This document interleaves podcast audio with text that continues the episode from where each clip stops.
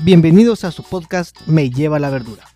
En medicina se dice que el segundo año de la carrera es el más difícil. Hoy vamos a tener la oportunidad de conversar con estudiantes que están viviendo esta experiencia.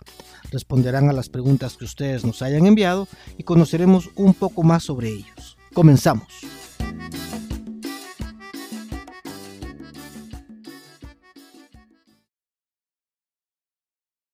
Bienvenidos a su podcast Me lleva la verdura. Hoy tendremos a gente especial también como la semana pasada. Tendremos a gente que yo quiero mucho y gente que admiro, que admiro un montón. Ellos son estudiantes de segundo año de medicina. Y sin más preámbulos, vamos a conocerlos. Vamos a empezar por las damas que nos acompañan hoy. Vamos a empezar. Eh, ustedes eligen, doctoras, en qué momento o quién de ustedes dos quiere empezar. Empiezo yo, doctor. ¿Cómo le va? Soy la doctora María Alejandra Donis. Em, estoy en la hermana República de Fraijanes, cerca de lo de Diegues. Y me encanta estar aquí y poder compartir con personas tan lindas y que también admiro muchísimo. Ah, esa es la mejor tierra del mundo, doctora. lo de Diegues es lo mejor que nos ha pasado en la vida a muchos. Primero yo, primero yo seguramente. A ver, la segunda doctora que nos acompaña, cuéntenos. Buenas noches, soy la doctora Dulce María Vargas y estoy desde, escuchando desde Carretera El Salvador. Ok, pura gente de carretera tenemos hoy. Vamos a ver quién de los caballeros. Tenemos dos caballeros que yo quiero mucho y tengo la oportunidad de compartir con uno de ellos. Algún día les contaré sobre unas fotos de perfil que me encanta hablar sobre eso. Cada vez que puedo lo digo, pero no es el momento esta vez en el podcast. Vamos a empezar con cualquiera de los dos doctores que quiera animarse a empezar. Em, bueno, em, yo soy Carlos Ochoa. Pues yo cerca, cerca de carretera no estoy. Yo vivo en zona 2 em, y soy estudiante de medicina, como ya sabrán. Perfecto, mi doctor, qué bueno. Zona 2 es hermoso el lugar, usted es una de las mejores zonas de Guatemala. Eh, zona 2 es hermoso para correr. Cuando tenga oportunidad, doctor Ochoa, yo sé que a usted le encanta el deporte, por lo que he visto hay por ahí algunas fotos. Vaya a trotar por ahí, esos son lugares bonitos para correr y para exhibir ahí pectoral y toda la cosa. No vamos a decir más porque tampoco es como para de, fitness el, podcast, pero es un buen lugar para correr, doctor. Ahí es muy bonito. A ver, el último doctor que nos acompaña, o el cuarto doctor, el cuarto participante del podcast sería, perdón. Hola, ¿qué tal? Eh, yo soy Fernando Cordero y también soy estudiante de medicina y gracias por la invitación para participar aquí con, con todos. Gracias, mi doctor. Bienvenido. Eh, primero es un gusto tenerlos en serio. Es Siempre he pensado que eh, los estudiantes de medicina somos una raza aparte.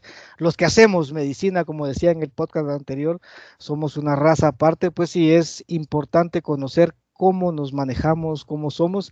Eh, y les cuento históricamente, como decía en, la introducción del video, eh, segundo año es el más difícil y ustedes están justamente a la mitad del segundo año. Entonces creo que es un buen momento como para empezar a conocer o que nos den unas eh, impresiones de cómo les ha ido en este segundo año. Sus compañeros de primero, por cierto, del podcast anterior, les dejaron algunas preguntas y quisiera yo empezar con ellas para irlos conociendo y eh, empezando nuestra, nuestra dinámica de hoy. La primera pregunta para todos, vamos a empezar por cortesía con las doctoras.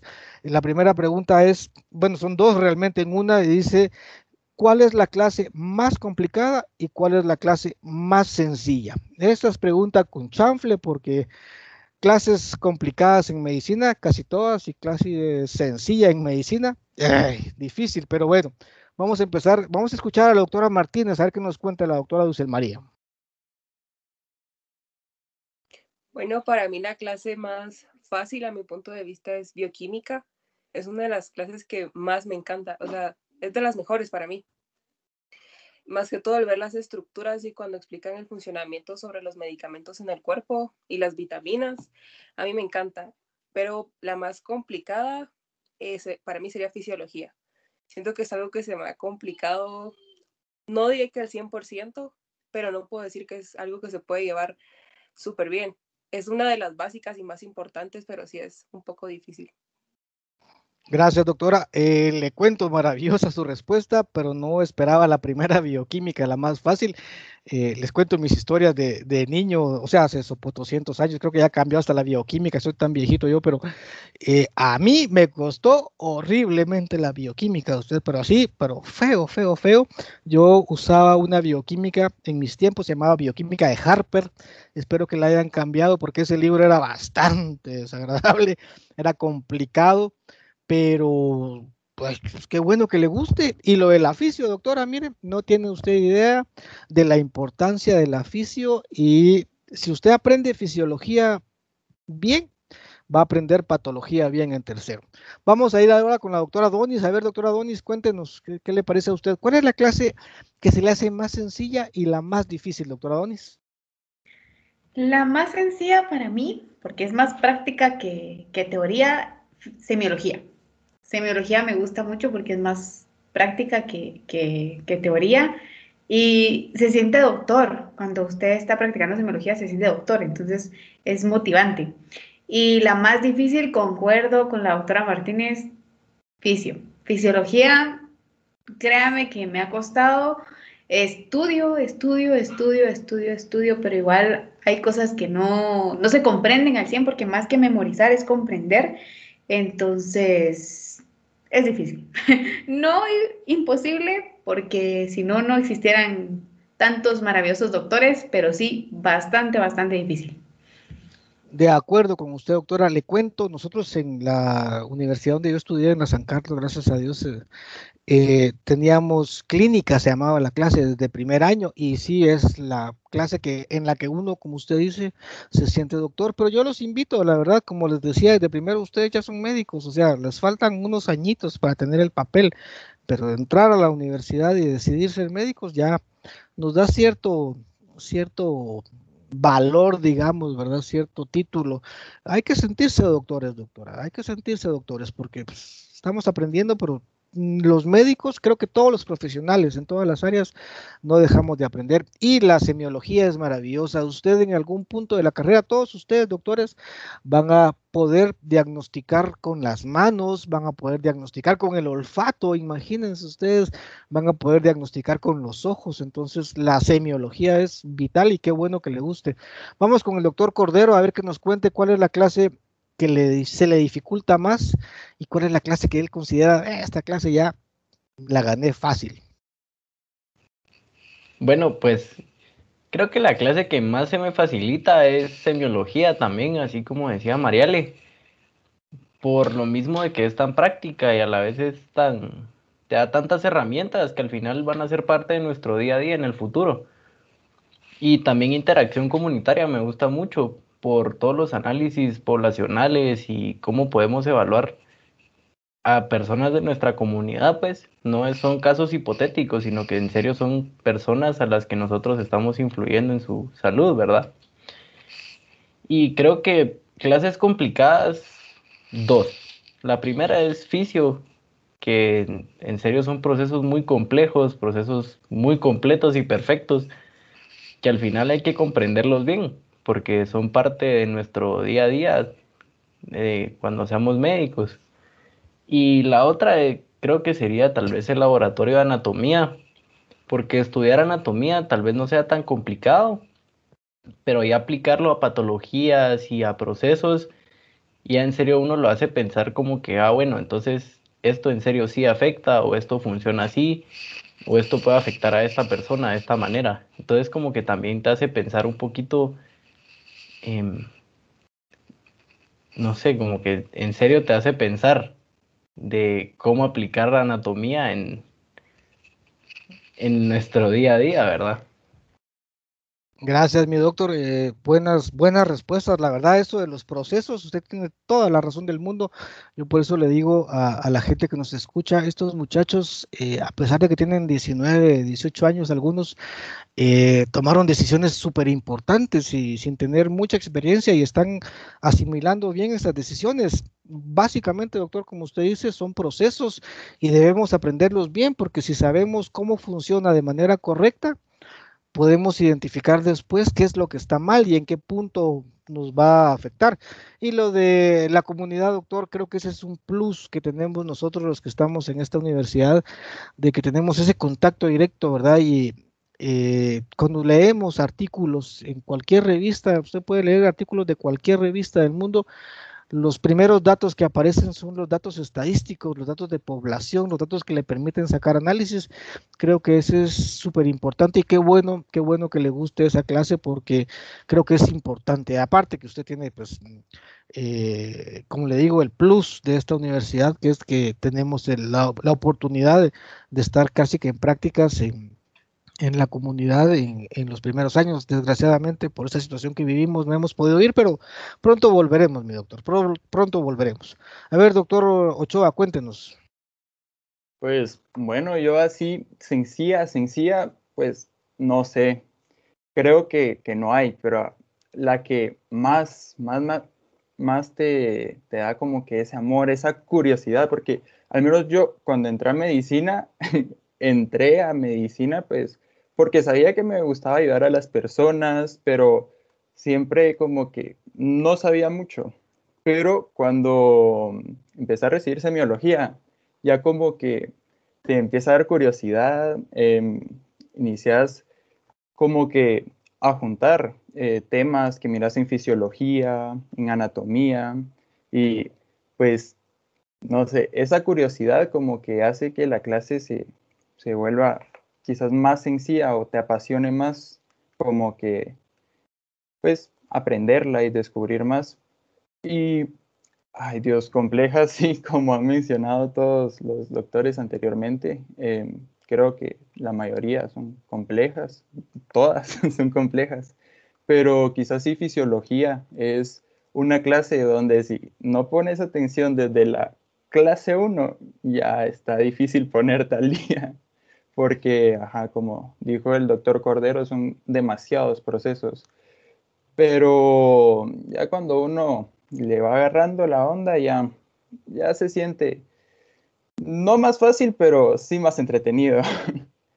Totalmente de acuerdo, mi doctor. Creo que aquí juntamos lo que decía el doctor Cordero, ¿verdad? De los procesos por ahí y de eh, eh, juntar, ¿verdad? Eh, una cosa que es importante, en segundo, creo yo, y espero que, ustedes lo estén haciendo, es ir viendo lo mismo o el mismo sistema o el mismo órgano en anato, fisio y, bioquímica. Eh, en, mi universidad, cuando yo estudié, haciendo lo enseñaban, entonces no era, no era más fácil, pero era un poco más, uno iba como correlacionando, ¿verdad?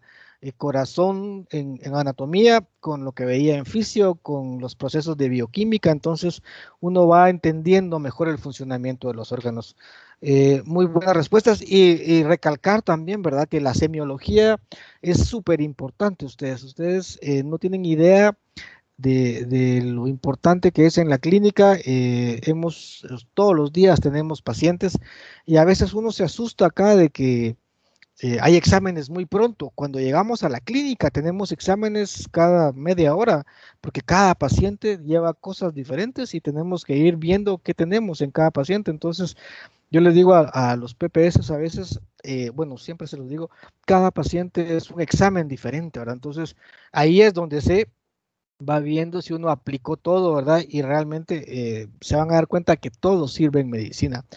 La, siguiente pregunta viene más o menos unida a una de las clases que, eh, creo yo que es la base también de, las, de lo más importante. No sé si todavía estudiarán con, con modelos, pero preguntaron por ahí, ¿cuál ha sido el órgano? ¿Estudian con modelos todavía? ¿O ya no estudian con modelos anatómicos? De hacer modelos anatómicos. Doctor Cordero, díganos. Sí, hemos hecho un par de modelos anatómicos con plasticina y mm, usualmente nos estamos guiando ahorita por toda la pandemia con los atlas de anatomía que son súper completos y también con simuladores 3D. Entonces también eso nos ha abierto las puertas a entender bien, pues, porque no solo es en 2D la anatomía, entonces ya el simulador nos da una perspectiva diferente. Totalmente de acuerdo. Lo platicábamos en el podcast anterior con los compañeros de primero, ¿verdad? Anatomía es una de las clases que se debe estudiar en tres dimensiones. Entonces, la pregunta viene de sus compañeros de, primero. ¿qué eh, modelo anatómico de qué órgano es el más difícil que ustedes consideran van a ser para estudiar? El doctor Ochoa tiene cara de que quiere contestar. A ver, doctor Ochoa, cuéntenos, porque usted está haciendo ahí, que ustedes no los pueden ver, pero yo sí los puedo ver y el doctor Ochoa está ahí pegando en la frente. A ver, doctor Ochoa, cuéntenos, ¿cuál ha sido su modelo que le ha tocado más difícil? Pues lo que más difícil sentió fue la, definitivamente la base del cráneo. Esa sí, me costó demasiado. Pero también fue porque es algo de lo que iniciamos a ver como que al principio.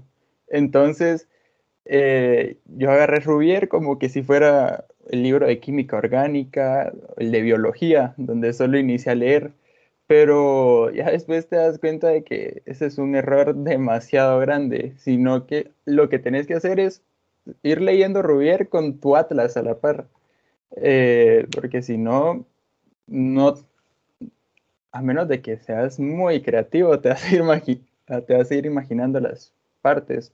Pero sí, lo que más difícil sentido fue la base del cráneo, pero creo que fue porque no sabía cómo estudiar anatomía.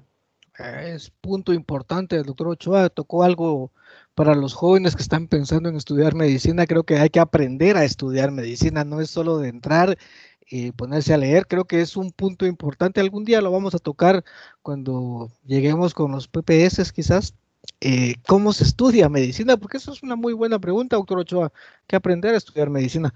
A ver, vamos, ya que empezamos con los caballeros, con el permiso de las damas, vamos a seguir con el doctor Cordero. Doctor Cordero, ¿qué piensa usted? ¿Cuál ha sido el modelo anatómico que más se le ha complicado? Si se le ha complicado alguno. Pues, ah, está difícil esa pregunta. Creo que todavía no lo hemos estudiado, pero me puse a leer ahorita todo lo de canales auditivos y, y oído. Y la verdad es que sí es un tema muy complejo y más porque ya lo vimos en fisiología por toda su importancia en el cuerpo, ¿verdad? Y la verdad es que sí está muy complejo el tema, aunque uno tenga el atlas a la par y el simulador, sí es un poco difícil tener esa creatividad espacial de cómo describe todas las estructuras, ¿verdad? Porque es anteroposterior y se va, no, anteroposterior creo que no existe, ¿verdad? No, sí existe, doctor. De adelante hacia atrás sería para los que nos ah, están escuchando y que no están en el gremio de los que hacemos esto. Entonces sí es un poco confuso, al menos leer Rubier, y también uno puede ir complementando con otros textos, así como eh, Gray y Moore, que dan descripciones diferentes, y al final ya con las tres descripciones uno ya tiene una imagen global más completa ahorita que dijo Rubier, doctor, me acordé de mis tiempos. Nosotros usábamos Rubier, yo, por ejemplo, usé Rubier para estudiar, eh, usé otro libro que se llamaba Quiroa, imagínense, para estudiar, todavía está Rubier, por Dios santo, pero me imagino que debe estar mucho más actualizado, no sé cómo se actualiza la anatomía realmente, pero eh, seguramente se actualiza visiones o, perspectivas del órgano de plano, ¿verdad? Para, para, estudiar, pero todavía se usa Rubier. No sé si ustedes usarán los libros clásicos, seguramente son ediciones nuevas, pero en mis libros había, bueno, yo usé fotocopias porque yo era de los pobres, dijo aquel, pero usábamos fotocopias y habían partes en francés, fíjense ustedes, entonces había que andar preguntando ahí cómo, qué, qué dirá aquí, porque sí era medio complicado. Vamos a ver, doctora Donis, ¿cuál es su, su, su modelo anatómico con el que tiene problema? Cuéntenos. Pues yo concuerdo con el doctor Ochoa y por lo mismo, porque no sabía estudiar anatomía eh, igual, empecé a leer y según yo iba a lograr ubicarme leyendo. Entonces tuve el maravilloso consejo de un colega que me dijo, ubícate en tu propio cráneo. Y si está, empiezas a ver cara, ubícate en tu cara y empieza a tocarte. Y tú vas con tus deditos ubicando lo que vas leyendo y es mucho más sencillo lograr entender realmente cómo son las estructuras.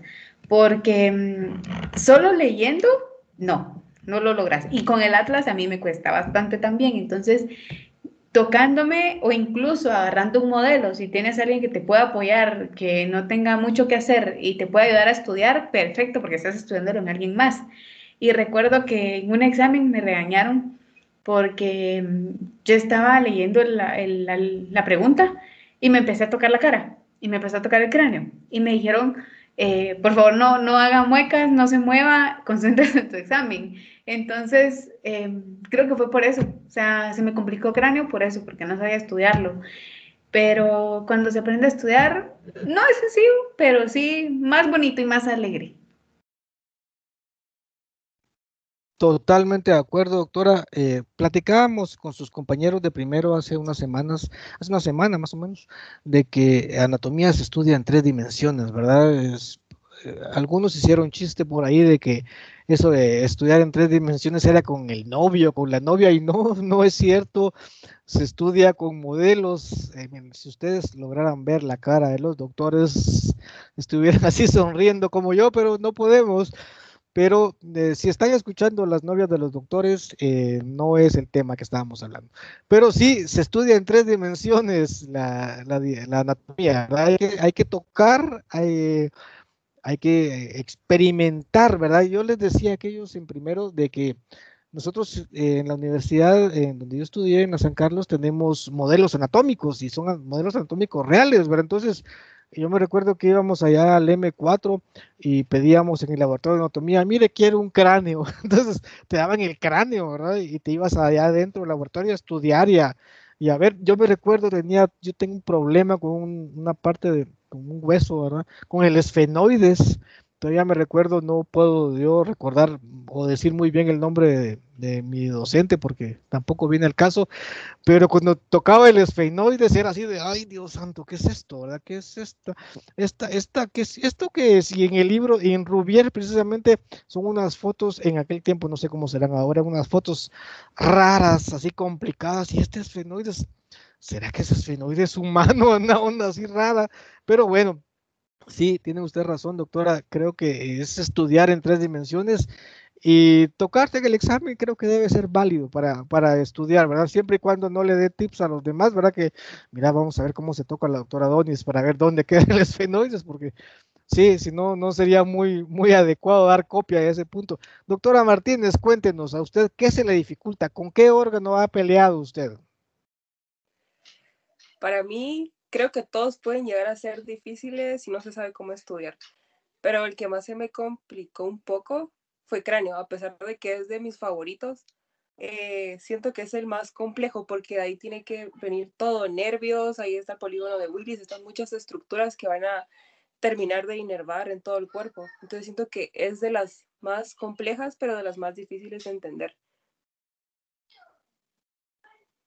Ok, doctora, y eso tocó usted algo importante ahí. El, eh, si alguno de ustedes va a hacer la neurocirugía, eh, que yo espero que lo hagan, porque todos ustedes son brillantes, eh, el polígono de Willis es como que la, el, el, lugar donde trabajan los neurocirujanos muchas veces, entonces seguro se lo van a aprender de memoria toda la circulación del líquido cefalorraquídeo se lo van a aprender. Y eso les digo de una vez es pregunta de machuque para cuando estén en cuarto año apréndanselo porque la circulación del líquido cefalorraquídeo que van a ver en fisio es súper importante bueno vamos a, a, empezar con otras preguntas que nos, que nos mandaron y que eh, me parece que son también importantes porque eh, vamos a esto de la práctica y tal vez no es que nos enfoquemos solo en esta clase, pero fueron las preguntas que nos enviaron y dicen, eh, la pregunta es, eh, ¿cómo hacen los laboratorios de anatomía?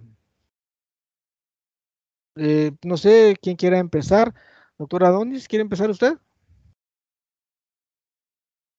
Me parece, doctor, en los laboratorios, nuestra queridísima doctora eh, utiliza eh, modelos 3D, como dijo el doctor Cordero, y es fantástico porque nos va enseñando poquito a poquito y va quitando partes para poder ver otras partes. Y em, yo encontré también atlas con videos donde van moviendo los modelos, donde van adecuando para que lo que te están contando con audio lo puedas ver en la imagen. Entonces, así es como se maneja realmente, con videos y con los eh, programas que utilizan imágenes en 3D, sí. Ok, me parece, creo que es una, muy buena respuesta. La verdad que eh, ante la situación que estamos viviendo, el uso de la tecnología es una verdadera bendición y una verdadera maravilla. Ojalá volvamos pronto para que podamos utilizar todos los recursos normales. Doctor Cordero, cuéntenos cómo hace usted los, cómo, qué le han parecido, cómo siente los laboratorios de anatomía. Bueno, lo que me gusta de los laboratorios de, los laboratorios de anatomía es tal vez el caso clínico, porque, o sea, te hace pensar en serio de qué es lo que se puede estar afectando, cómo y por qué. Y eso uno lo tiene que correlacionar con la clase de teoría.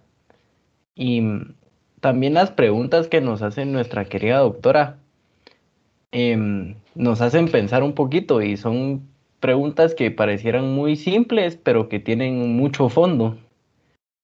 Entonces, siento que eso me ha ayudado mucho y también las explicaciones que nos dan, como decía la doctora Donis, con los Atlas 3D, porque a veces uno no dimensiona el tamaño de las cosas o el recorrido. Entonces, ya viéndolo, aunque sea en un modelo 3D en la computadora, te da una mejor idea de cómo está la anatomía, ¿verdad? Totalmente de acuerdo, doctor. Algo que me, que me gusta mucho a mí, creo que es importante y creo que deberíamos usarlo desde primero, es eso de los casos clínicos, ¿verdad? Uno aprende medicina eh, haciendo medicina. Yo sé, pues, o sea, obviamente en primero no se puede saber pues, mucho, en segundo un poquito más, no tanto, pero sí se aprende medicina eh, haciendo medicina y es eh, importante pensar como, como estando con el paciente, ¿verdad? Eh, hay maestros en la, en la, universidad que te dicen, en el hospital, me imagino que ustedes van a tener igual algunos, que te dicen, aprendes aquí, viendo con, con, tu paciente, ¿verdad? Cuando ustedes lleguen de externos, se van a dar cuenta que les van a asignar pacientes y cada paciente va a ser un libro de medicina en el que ustedes van a aprender. Eh, un montón. Punto importante aquí, eh, creo que es juntando lo de la clase de semiología, eh, el perfil social. Nunca, nunca dejen de pensar en el perfil social porque hay muchas cosas del diagnóstico que pueden estar influidas por el perfil social. Esta es la parte de salubrista que se me sale, lo siento a todos nuestros oyentes del podcast, pero eh, es importante que lo consideren siempre. A ver, doctora Martínez, cuéntenos usted. Eh, como mencionó anteriormente el doctor Fernando, creo que lo más importante son los casos clínicos porque terminamos correlacionando todo. Como eh, usted mencionó, doctor, creo que en la parte cuando comienzan los datos generales para, de la anamnesis del paciente es cuando se empiezan a tomar eh, aspectos claves para saber más o menos qué puede llegar a tener. Y cuando ya dan, por ejemplo, las, los exámenes de laboratorio o los síntomas que tienen, ya es como más acertado. Y aparte, otro factor que ha ido en los casos clínicos son las preguntas de los cortos y la de los laboratorios, porque te hace ir a leer más de lo que ya leíste en el libro. O sea, por ejemplo, puedo leer Rubier y Gray, pero no me van a responder todo. Tengo que ir a buscar, por ejemplo, estábamos hablando del síndrome de Bell y leí Rubier y no encontré nada, leí Moore y no me no encontré una respuesta tan compleja como para poner y tuve que ir a leer un montón de libros más para poder encontrar cuál era el nervio afectado. Estamos hablando de la parálisis de Bell, doctora.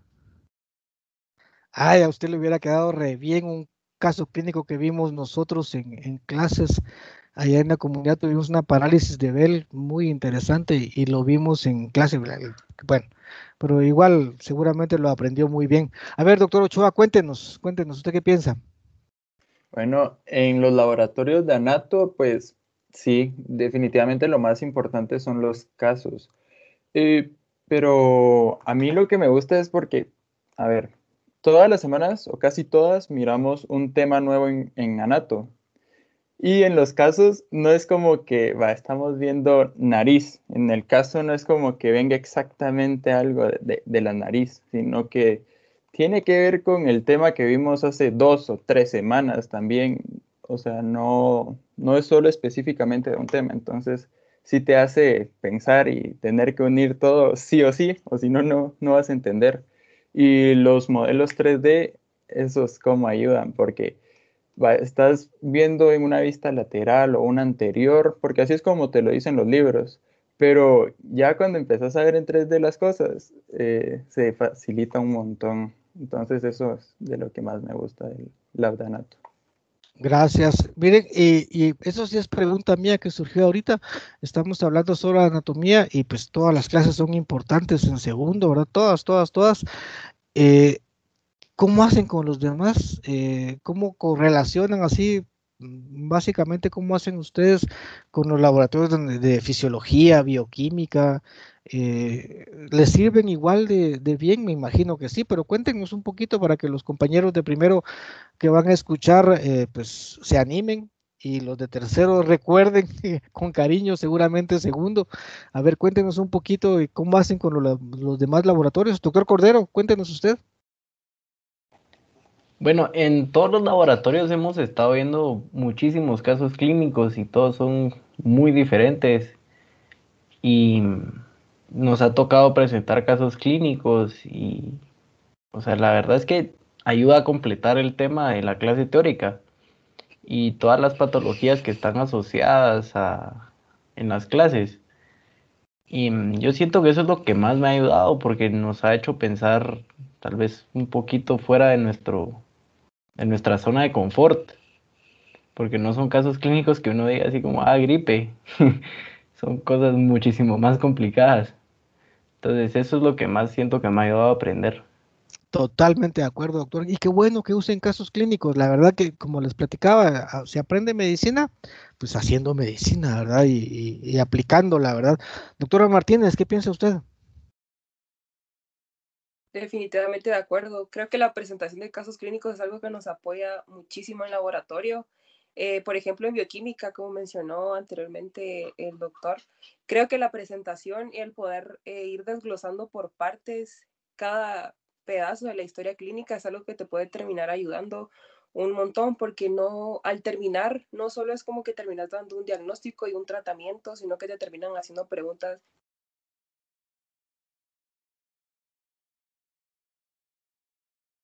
esta enfermedad. Entonces siento que los casos clínicos son algo definitivamente importante que nos van a ayudar a entender todo.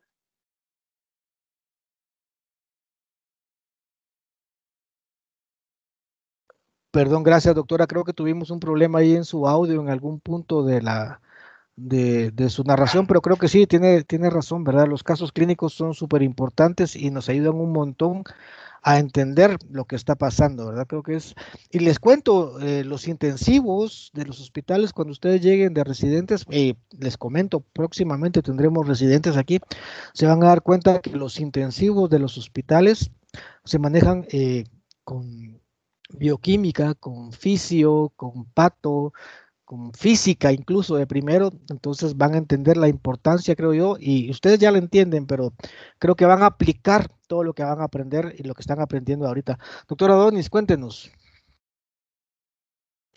Yo concuerdo con los dos doctores. Los casos clínicos han sido clave para poder eh, trabajar mucho en laboratorio. Eh, te ayuda a entender eh, la aplicación de cada una de las cosas que vas aprendiendo, porque no es lo mismo leerlo que aplicarlo. Y que, como mencionaban los dos, el tema de desglosar tu caso clínico a mí me costó al principio porque no, no tenía bien clara la idea de cómo se hacía, pero el tema de desglosar y poder realmente entender y conocer al paciente es muy, muy importante para poder hacer un diagnóstico adecuado y dar un tratamiento y además dar el acompañamiento, eh, claro, cuando sea necesario en, en, cada uno de los pacientes. Ahorita todo es en teoría, pero cuando vaya a la práctica, ya tenemos la teoría, entonces la práctica va a ser mucho más fácil poder hacerla porque nos preparamos bastante para poder realizarlo.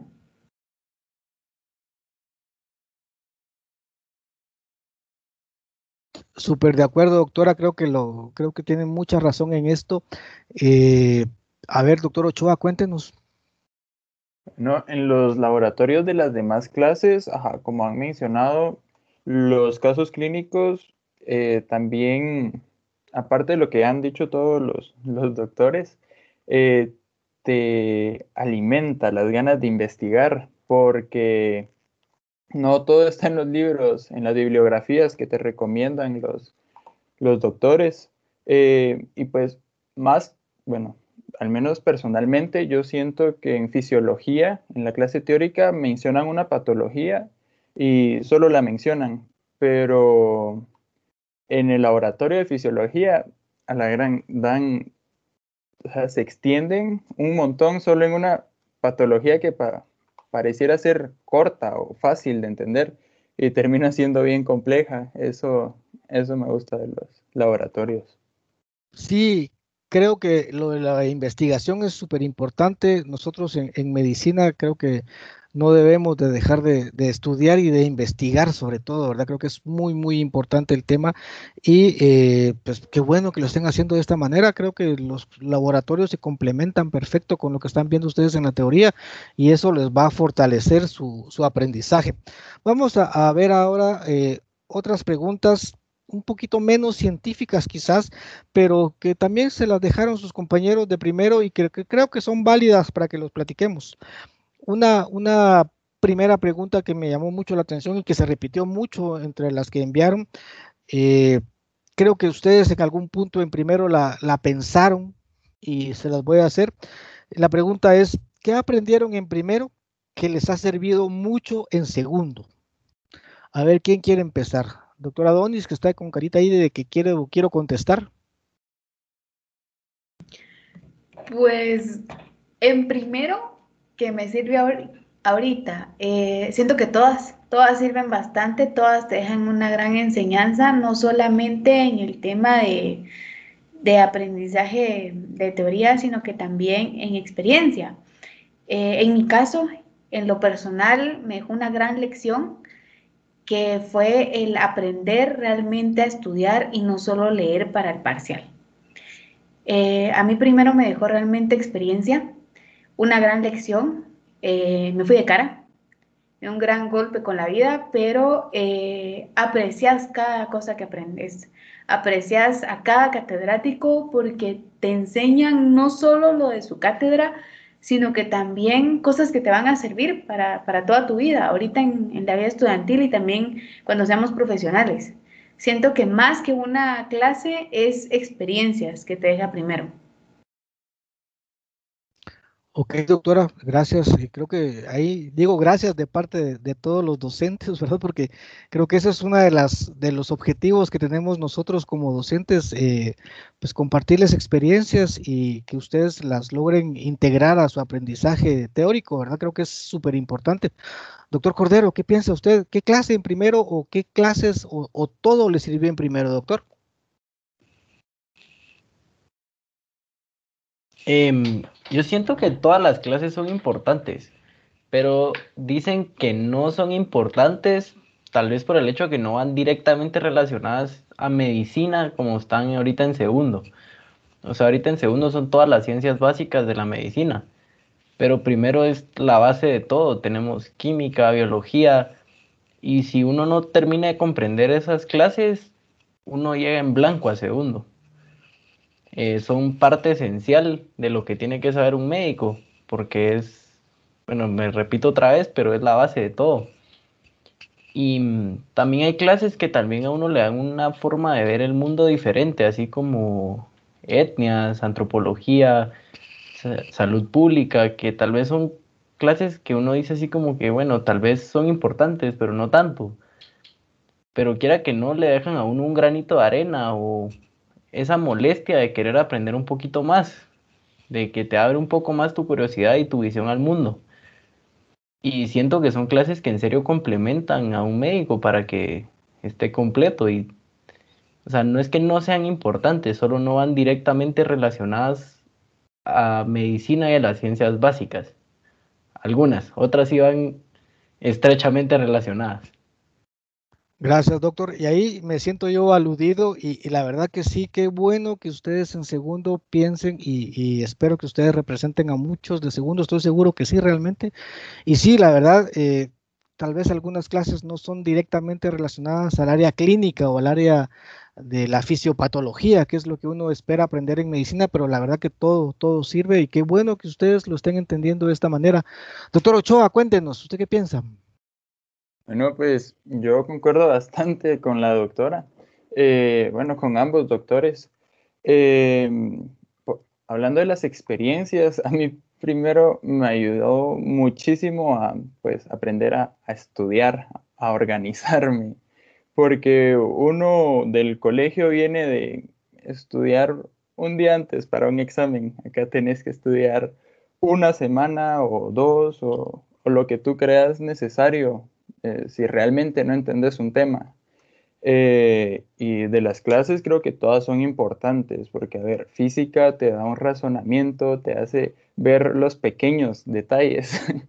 Eh, biología te introduce un montón al, lenguaje que se utiliza mucho en segundo, las químicas, realmente todas, todas son importantes. ese es mi punto de vista. Gracias, doctor. A mí me, encanta esa parte. Les cuento, mi clase favorita en primero fue física. Yo tuve la bendición, no sé si ustedes usaron ese libro, pero yo usé un libro que se llamaba Física para las Ciencias de la Vida.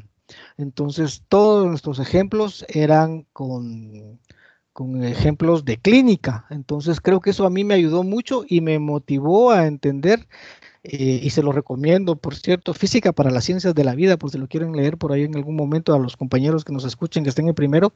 Funciona, por ejemplo, cuando veíamos fluidos, veíamos, eh, como ustedes bien han dicho antes, eh, casos clínicos de pacientes con problemas de micción, por ejemplo. Entonces calculábamos presiones y cosas de fluidos. Eh, en el área de gases veíamos problemas pulmonares y eso funcionó un montón.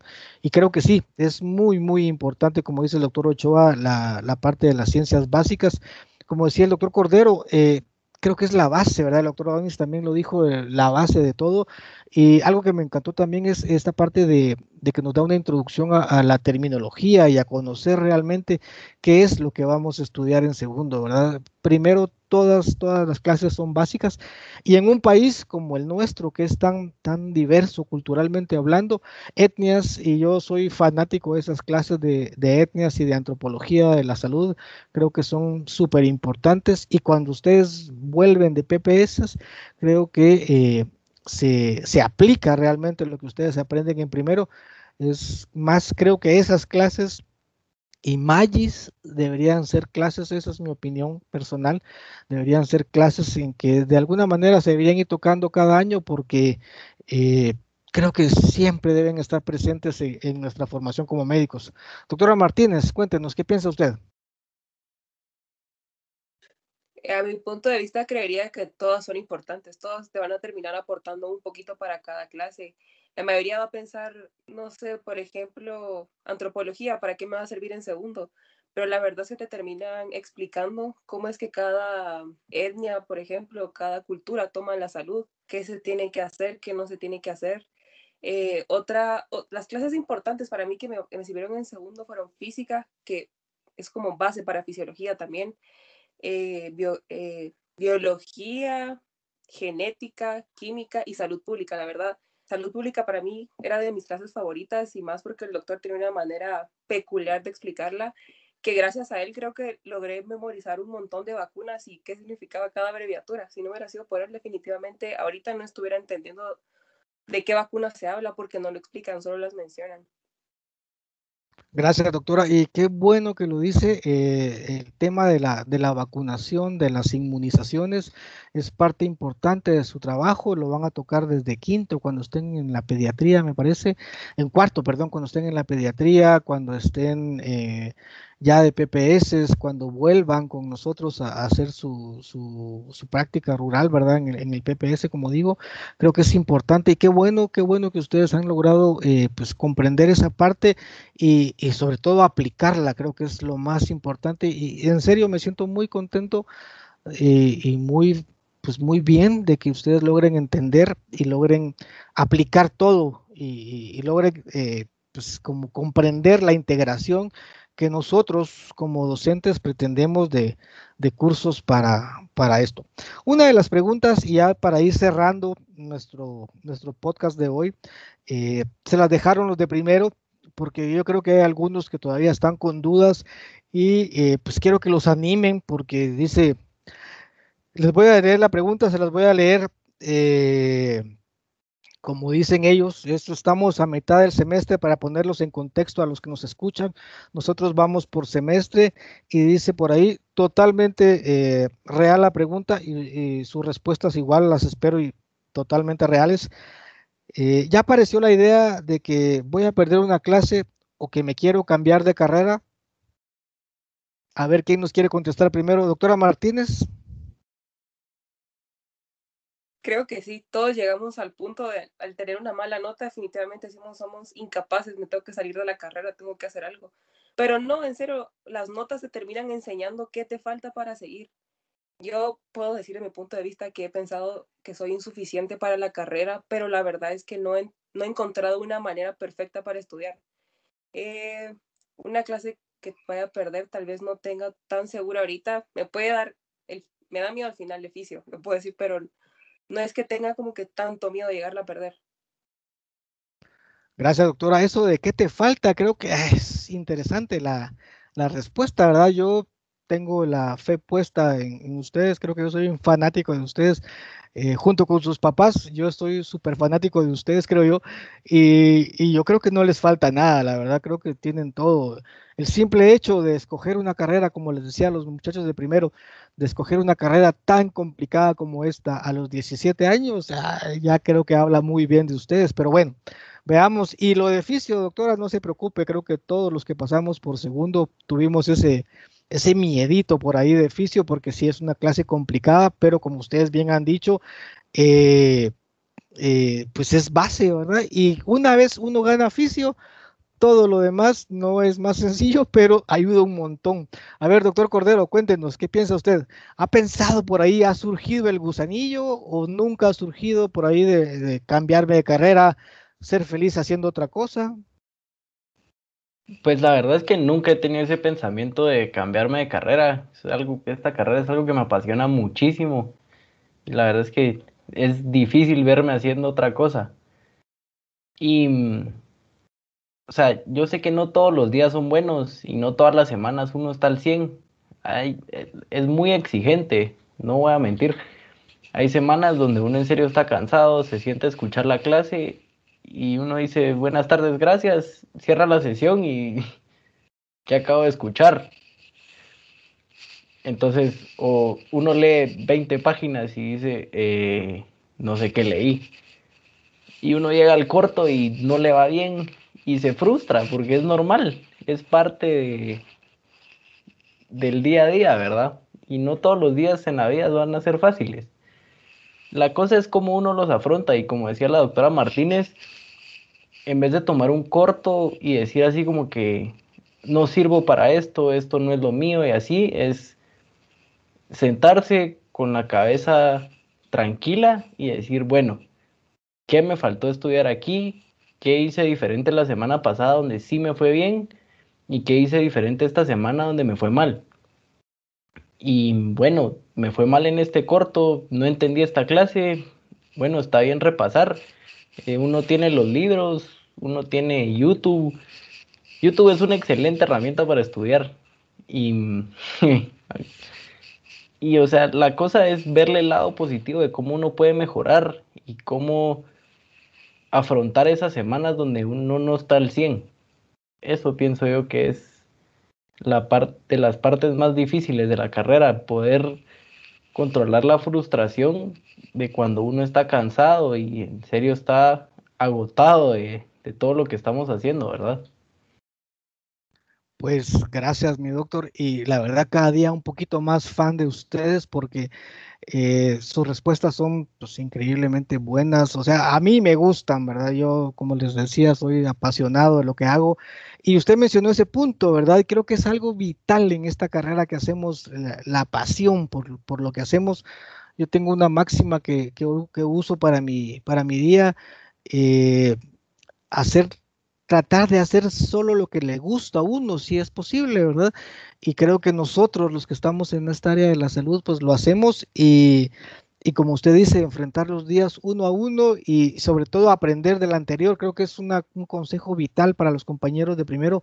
Van a haber días que no son buenos, van a haber días que no entendí nada, pero lo importante es no perder eh, la oportunidad de que el siguiente día esto mejore, ¿verdad? Creo que eso es súper importante y, me parece pues excelente consejo y sobre todo admirable, como les repito, para, para jóvenes como que están tan, tan, tan pequeños en esta carrera, pero que piensan también, la verdad me da mucha tranquilidad de saber que vamos a tener médicos tan buenos como ustedes y como les decía a los compañeros de primero, ya tengo, yo estoy haciendo con este podcast también mi listado de médicos que me van a atender. Espero que cada uno de ustedes vaya a ir haciendo una especialidad en algún punto y, yo pueda asistir. Y, primero yo espero llegar a viejito, más, bueno, más viejito de lo que ya estoy y, y empezar a primero no a padecer, pero si padezco, ir a buscar médicos tan buenos como ustedes.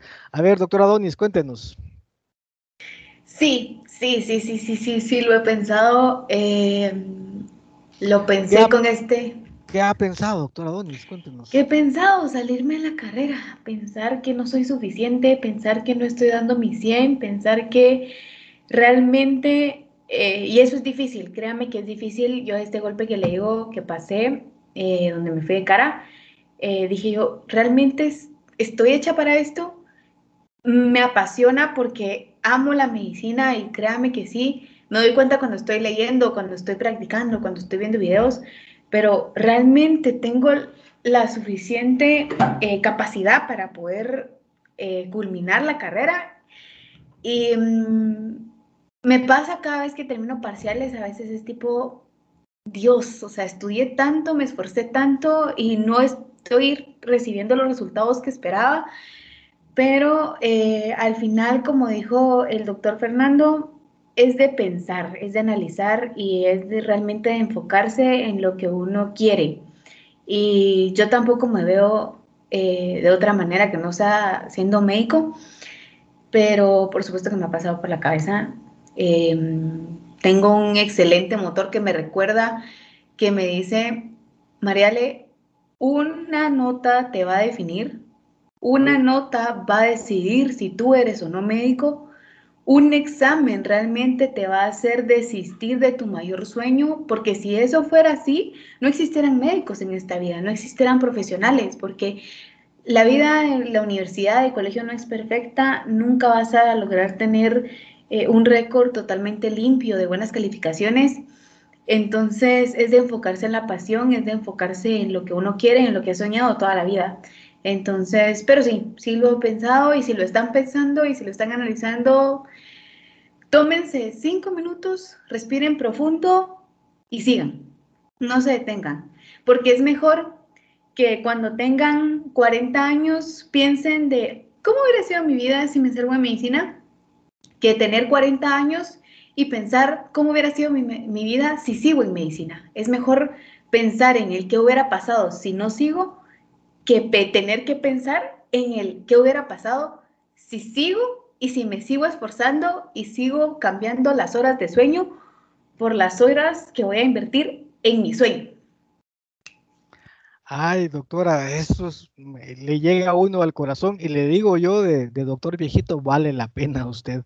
Así como la, aquella película de golpes bajos, dirían por ahí, vale cada, no puedo decir la palabra porque estamos al aire, pero vale cada segundo. Usted cada segundo sin, sueño vale la pena, la verdad. Algo que me encanta que dice o que me encanta de, pensar es que ustedes no se puedan ver, o sea, que no se pueda ver haciendo otra cosa que no sea medicina. Creo que esa es una buena, muy, muy, muy buena señal a largo plazo de, de, de que vamos a llegar al, al, éxito, ¿verdad? No va a ser fácil, va a ser difícil en algunos puntos, muy difícil en otros, pero vale la pena, la verdad. Eh, es lo que platicábamos antes, ¿verdad? Cada sonrisa, cada gracias que vamos a recibir después, vale cada segundo que estamos ahí. Doctor Ochoa, ¿qué piensa usted? La gran, me voy a desahogar acá, no son bromas. Eh, dele, doctor, dele, doctor, para eso estamos aquí, para escucharnos. No, eh, Sí, más que todo al principio del semestre pensé en salirme de la carrera, porque era como, según yo, me organizaba re bien, todo, o sea, según yo podía leer, eh, estudiar, volver a leer, eh, hacer ejercicio, salir, hacer de todo, según yo. Y sí, sí es cierto, sí se puede hacer, pero simplemente no, no me sabía organizar. Em, y bueno, también otra cosa que también es, wow, eh, sí pega mucho es que llegas un domingo terminas tus laboratorios, tus tareas, los entregas, estás súper agotado, te querés, em, te querés ir a descansar un rato. Eh, y cuando te das cuenta, ya tenés toda la próxima semana llena de tareas o estás lleno de estudiar eh, un montón de cosas. Pero eh, las cosas van mejorando eh, cuando ya sos más realista de tus horarios, de decir, bueno, 10 páginas las puedo estudiar en una hora y media, y cosas, cosas así, ¿verdad? Eh, cambiando pequeños detalles que vuelven tu horario más realista. Em, eso ayuda bastante. Em, algo que me ha servido a mí es, es a seguir acá, es encontrar mi motivación eh, de todos los días, porque así como dijo el doctor Cordero, hay días donde uno se levanta, eh, recibe la clase, escucha un montón de marcianadas y eh, esa, parte, esa parte de las marcianadas, le voy a interrumpir mi doctor, por esa parte de las marcianadas duele un poco, porque a veces eh, pues no son marcianadas, bueno, todas las veces no son marcianadas, pero... Pero uno las siente así. Exacto, los docentes esperamos que sean cosas bien entendibles, pero ay, qué bueno saberlo, ahora vamos a tratar de, hacerlo un poquito menos marciano para todos. Es que, a ver, yo siento que eso depende mucho, porque si uno leyó antes de la clase, no van a ser marcianadas, pero si estuviste lleno de tareas eh, un día antes, pues sí es como que más importante entregar las tareas y leer hasta donde puedas antes de la clase, ¿verdad? Porque eh, algo que, bueno, no sé si los demás compartirán, pero yo entrar a una clase de fisiología sin haber antes leído es entrar a la clase por gusto, porque no la voy a entender. Eh, igual, igual con Anato. Eh, son, son cosas que, que yo veo así. Y otra cosa que también duele de los exámenes es uno trata de estudiar todo, todo, todo lo que puede. Eh, supongamos son, vienen 62 páginas, pero uno, ah, bueno, al menos a mí me ha pasado que, va, ya logré estudiar 61 páginas, eh, pero simplemente ya no me entra más información, ya, ya no puedo. Y justo en el examen venía la pregunta que estaba en la primera línea de la página 62. Totalmente, totalmente de acuerdo. Le voy a interrumpir, mi doctor, pero es que es totalmente de acuerdo. Yo me recuerdo, le cuento una anécdota chiquitita, yo me recuerdo un examen de fisiología que las preguntas eran, así un montón de páginas, como usted bien dice, y me recuerdo que las preguntas venían todas de la parte de abajo de las imágenes del texto, fíjense ustedes. Entonces era bien, como, o sea, uno leía todo el texto y muchas de las preguntas, no todas obviamente, pero muchas de las preguntas venían del pie de, de las imágenes, y ahí es donde usted dice, ¿verdad? Sí, lo leí, pero ¿dónde estaba eso? Y cuando íbamos a revisar, estaba en la parte de abajo de la imagen. Totalmente de acuerdo, mi doctor. Disculpe la interrupción, continúe, disculpe. Dele, doctor, no importa. Pero bueno, ya para ir concluyendo, eh, pues mi recomendación es aprender a organizarse y a no desmotivarse nunca, nunca. De acuerdo, de acuerdo, mi doctor. Creo que sacamos dos cosas importantes de lo que usted dice y, me encantan estas dos eh, partes de la plática. La organización creo que es vital creo que desde primero hasta que seamos médicos y cuando ustedes sean jefes, porque todos ustedes van a ser jefes y los, los que nos escuchan y van a estudiar medicina también van a ser jefes en algún punto, la organización es súper importante.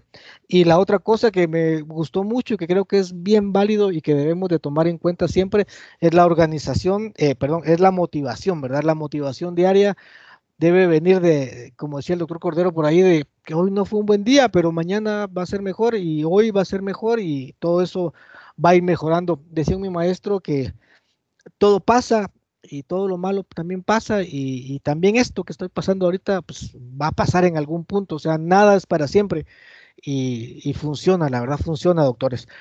Bueno, vamos a ir cerrando ya con las dos últimas preguntas. Eh, quisiera que le dejaran ustedes un mensaje, una idea, una, como dice el doctor Cordero, una motivación, el doctor Ochoa también una motivación a sus compañeros de primero que están eh, pues, atormentados a la mitad del semestre o a la mitad del año, terminando el semestre. Cuéntenles, ¿qué se siente? ¿Qué pasa? ¿Qué se hace? ¿Se sale uno? ¿Se motiva? ¿Continúa? ¿Qué piensan ustedes? ¿Qué les dicen a los muchachos de primero?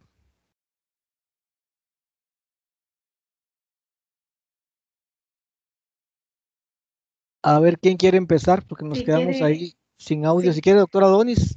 Sí, empiezo yo. Eh, ¿Qué les digo? Hagan todo con tres cosas. Número uno, perseverancia. Súper importante. Tienen que ser perseverante en todo lo que hagan, no solo en, en medicina, en todo lo que hagan.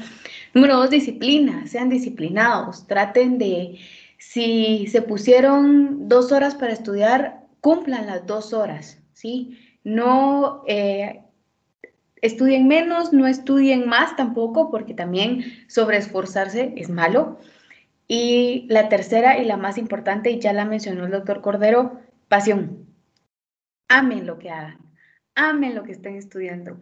Y piensen, y esto me lo dijo un colega, que espero esté próximamente en este podcast, me dijo, cada vez que tú leas, cada vez que tú te desveles, cada vez que tú llores, porque créanme, yo he llorado con, con medicina, realmente es algo que te desgasta emocional, física y mentalmente, pero cada vez que ustedes se sienten insuficientes, piensen en cinco, seis años, un paciente me va a decir, gracias doctor. En cinco o seis años, ustedes van a poder darle ese regalo a las personas de poder eh, darles una solución, una respuesta a lo que están eh, teniendo y a lo que están padeciendo. Entonces, todo lo que hagan, no lo hagan solamente por ustedes, que es lo principal. Siempre ustedes son el principal motor de su propia vida, sino que también por sus futuros pacientes. Lean, estudien, todo, háganlo por las personas que en un futuro les van a decir, gracias doctor, me sentí muy bien en la consulta hoy, Créanme que si hacen eso, por más que se desvelen, por más que les cuesten, porque yo sé lo que es, lo que es eh, estudiar algo y no entenderlo, es súper frustrante estar cinco horas sentado enfrente del libro y sentir que no estudiaste nada y luego llegar al parcial y ver así como, ah, no, sí, sí, no entendí. Entonces, eh, piensen, piensen en su paciente, piensen en, en esa pasión que tienen que tener y en ese amor por lo que hacemos. Realmente nuestra carrera al final es hermosa porque trabajamos con personas que nos agradecen y la mayor satisfacción que vamos a tener es esa cara de satisfacción de una mamá al ver que su bebé está curado, de un hijo al ver que su, que su abuelo o que su papá está bien. Entonces, em, hagan eso, amen lo que hagan y háganlo todo con pasión, todo, todo, todo, todo, todo, por más que es una clase espantosa, porque yo sé que hay clases que no nos gustan, hagan la ocupación. Miren, si ustedes le ven el lado lindo a las cosas, todo, todo, todo va a salir. Todo se sale. Gracias, doctora. Mire que yo estoy casi que a, punto aquí de pedirle la dirección de su clínica próximamente porque ya, ya creo que me va a hacer falta. Qué bonito, doctora. Gracias. Oye, en serio que si yo estuviera primero, ahorita agarraría el libro y me pondría a leer porque la verdad que qué bonitas palabras. Doctor Cordero, cuéntenos usted qué piensa, qué consejo le da a los muchachos de primero. Em, como decía la doctora Donis, no les puedo decir que es una carrera fácil, no les puedo decir que es una carrera que sale con estudiar una hora al día, pero les puedo decir que si ustedes se esfuerzan y toman el tiempo de sentarse a comprender las cosas, no solo por estudiar para el parcial, sino pensando que lo que están aprendiendo ahorita en serio va a ayudar a alguien más en el futuro los va a ayudar a diagnosticar algo, em, va a influir positivamente en la vida de alguien, tal vez no mañana, pero en 5 o 10 años ese diagnóstico le puede salvar la vida a esa persona, ¿verdad? Y, o sea, le repito otra vez, yo sé que no es fácil, es difícil desvelarse una o dos de la mañana leyendo y levantarse a las 7 o antes para recibir la clase no es fácil, Y la otra cosa que les puedo decir es, tal vez uno a principio de semestre dice, bueno, voy a organizar mi tiempo de esta manera. Y uno hace un calendario y dice, bueno, a las ocho y media de la noche voy a dejar de estudiar porque terminé clases a las dos. Perdón que los vaya a bajar de la nube, pero es mentira. O sea, aparecen tareas, aparecen proyectos a las seis de la tarde y uno solo dice, bueno, no hay de otra y termina otra vez a las 12 de la noche. Pero lo importante es uno también darse su tiempo para desestresarse, porque no toda la vida es medicina. Eh, uno también se tiene que enfocar en uno mismo, en su familia, en los amigos, y es una carrera muy sacrificada. Em, a mí me pasa que quiero salir con mis amigos, pero tengo corto, tengo que estudiar, hay parciales, hay muchos factores que influyen y aparte llevamos muchísimas clases complicadas. Pero la motivación de aprender, como había dicho antes, no solo para ganar el parcial, para sacar 100 en el corto, sino para en serio poder ayudar a alguien más, como decía Mariela, y que te digan, gracias doctor, mire, me salvó la vida, mire, su diagnóstico ayudó a mi mamá, ayudó a mi papá, a mi abuelito. Creo que eso es lo más gratificante. Y el hecho que tengamos que sacrificar cosas que todo el mundo está haciendo, como salir en estos tiempos de pandemia, que no es lo adecuado. Pero yo lo pongo en ese punto de vista. Y en serio no se desmotiven por una mala nota no todos los días son buenos, pero miren el lado positivo de que ese corto, las preguntas que sacaron malas, son lo que necesitan repasar. Y esas son las cosas que al final les van a servir. Poder aprender de los errores es parte del, del proceso en general. Eso es, creo que el consejo que les puedo dejar a todos. Gracias, doctor. Creo que sí, ¿verdad? Siempre hemos platicado que equivocarse no es más que una nueva forma de encontrar la respuesta correcta, ¿verdad? Es muy buena, muy buena idea, ¿verdad? Creo que la motivación es importantísima en esta carrera. Doctora Martínez, cuéntenos, ¿usted qué consejo les deja a los niños de primero? Bueno, yo les diría, ustedes escogieron medicina, pero medicina también los escogió a ustedes. No todos van a tener la capacidad y el pensamiento de venir a entrar a la carrera por, todos tienen sus factores por los cuales entraron pero no todos van a terminar con la misma satisfacción que empezaste tú. No se dejen definir por una mala nota, para eso están los errores, para aprender. Si tuvieron una mala nota no significa que son incapaces para la carrera, significa que les hizo falta algo para mejorar. También otro consejo sería organícense desde ahorita porque segundo se les puede complicar si no tienen un método organizado desde ya, porque es muchísimo más complejo porque tus fines de semana están ocupados en cortos, en laboratorios, en leer, en tareas. Entonces siento que tu organización es un punto clave. Y para concluir les puedo decir, una mariposa de un día a otro no es una mariposa, primero comienza con un capullo y ustedes ahorita están, estamos, porque también incluyo, estamos en un capullo para punto de florecer. Ok, doctora, gracias. Qué, qué bonito mensaje, ¿verdad? Doctor Ochoa, cerremos con broche de oro esta parte de los consejos. ¿Qué consejo le daría usted así breve a los muchachos de primero? ¿Qué, qué sirve para estudiar medicina en segundo?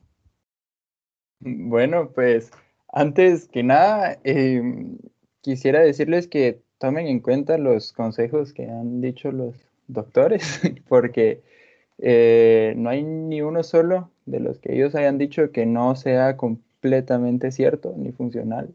Eh, más que todo, en mi caso, la organización, eso siento que fue clave, pero también es cierto, como dijo el doctor eh, Fernando, no todo es medicina, que cuidar nuestra salud también, eso de de nada nos va a servir estudiar todo el día, toda la noche, si tenemos un examen a las 7 de la mañana y vamos a tener un gran sueño. Em, no nos vamos a poder concentrar, no nos va a fluir lo mucho, poco que hayamos estudiado. Em, también que seamos bastante realistas con lo que podemos y no podemos hacer. Eh, no nos vamos a poner a leer un capítulo de algo que no entendemos en una hora. Eso no, no, no va a salir. Eh, hay que ser honestos con nosotros y decir, no entendimos esto, pues priorizamos, ¿verdad? Eh, no entendí este capítulo de fisiología, le voy a dar unas tres horas y pues a otra clase donde se haya entendido reducirlo. También otra cosa es repasar si se puede después de la clase. Eh, a mí algo que me ha funcionado es antes de la clase es leer para entender y eh, después de la clase volver a leer para que ya no se me olvide. Em, eso es algo que me ha funcionado bastante y lo de ser honestos con, uno. Em, eso. Súper de acuerdo, súper de acuerdo, doctor. Fíjese que eso de la salud mental que usted decía es totalmente válido, ¿verdad? No sirve de nada tener eh, médicos desvelados que medio aprendieron. Creo que es importante que, como decía el doctor Cordero ahí, nos quiere hablar sobre eh, que es importante también tomar un tiempo, ¿verdad? Estudiar medicina no significa no hacer otra cosa más, significa solamente un cambio de vida para un poquito más de disciplina, quizás. Doctor Cordero, que nos quería apuntar algo más. Creo que otro consejo que les puedo dar que en serio les va a servir toda la carrera es que la peor pregunta es la que no se hace. Hay que salir de todas las dudas, aunque a ustedes les parezca tal vez la pregunta más tonta del mundo. Les prometo que no es tonta, porque si a ustedes los va a ayudar a entender un tema, los va a ayudar a clarificar algo de, aunque sea una oración, una cosa muy sencilla, en serio influye mucho y no se quedan con la espinita ahí de, ay, si tal vez no era esto.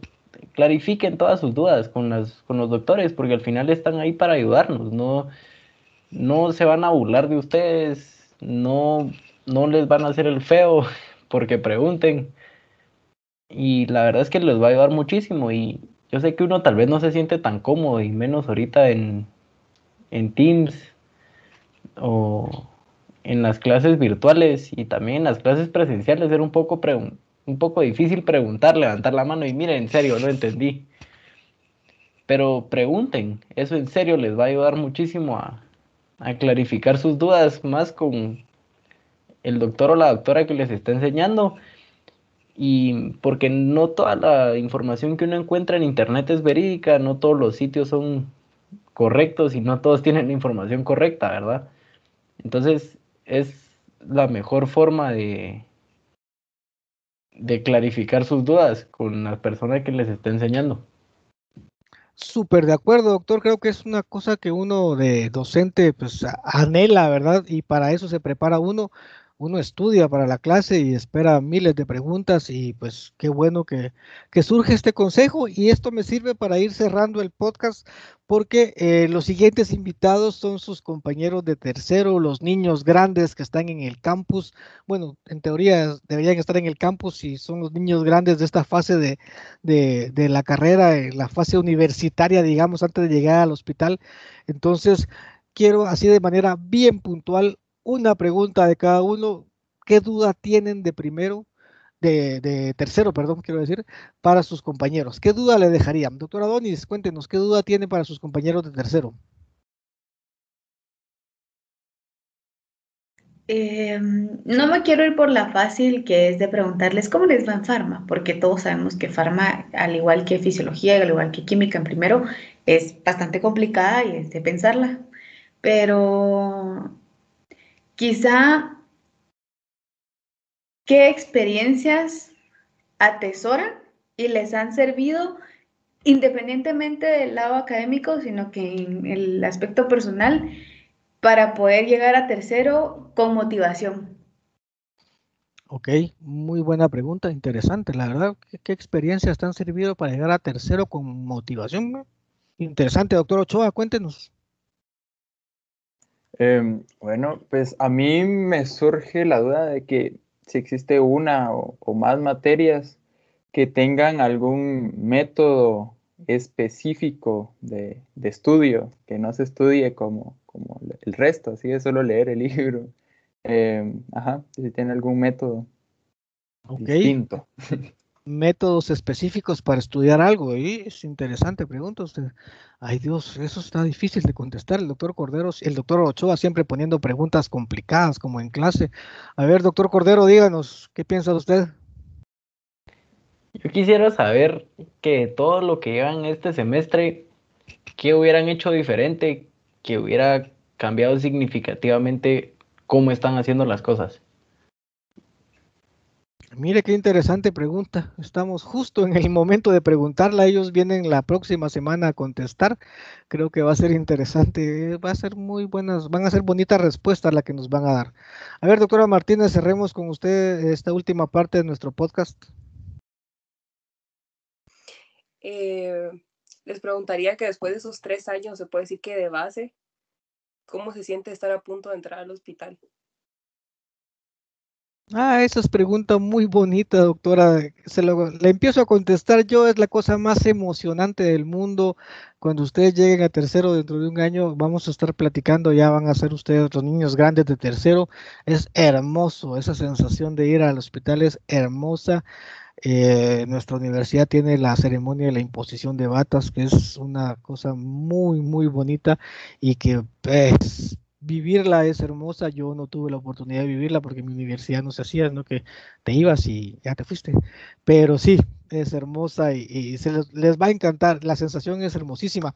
La última pregunta del podcast para terminar es abriendo los micrófonos todos, por favor, la pregunta característica, la pregunta que le da nombre a nuestro podcast. Y para cerrar, a ver, doctores y doctoras, doctoras y doctores, ¿se los ha llevado la verdura en, en segundo?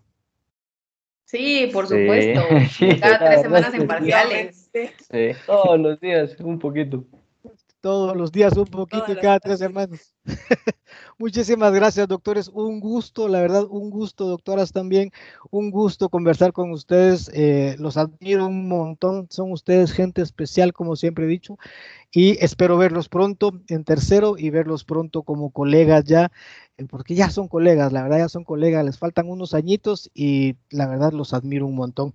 Mil, mil gracias por acompañarnos y mil, mil gracias por estar con los compañeros de primero, segundo y tercero también que nos escuchan, todos los demás que nos escuchan y dejarles sus experiencias. Mil, mil gracias y nos vemos pronto y no se olviden de que este es su podcast, Me lleva la verdura. Los quiero mucho, hasta la próxima semana. Me lleva la verdura el podcast.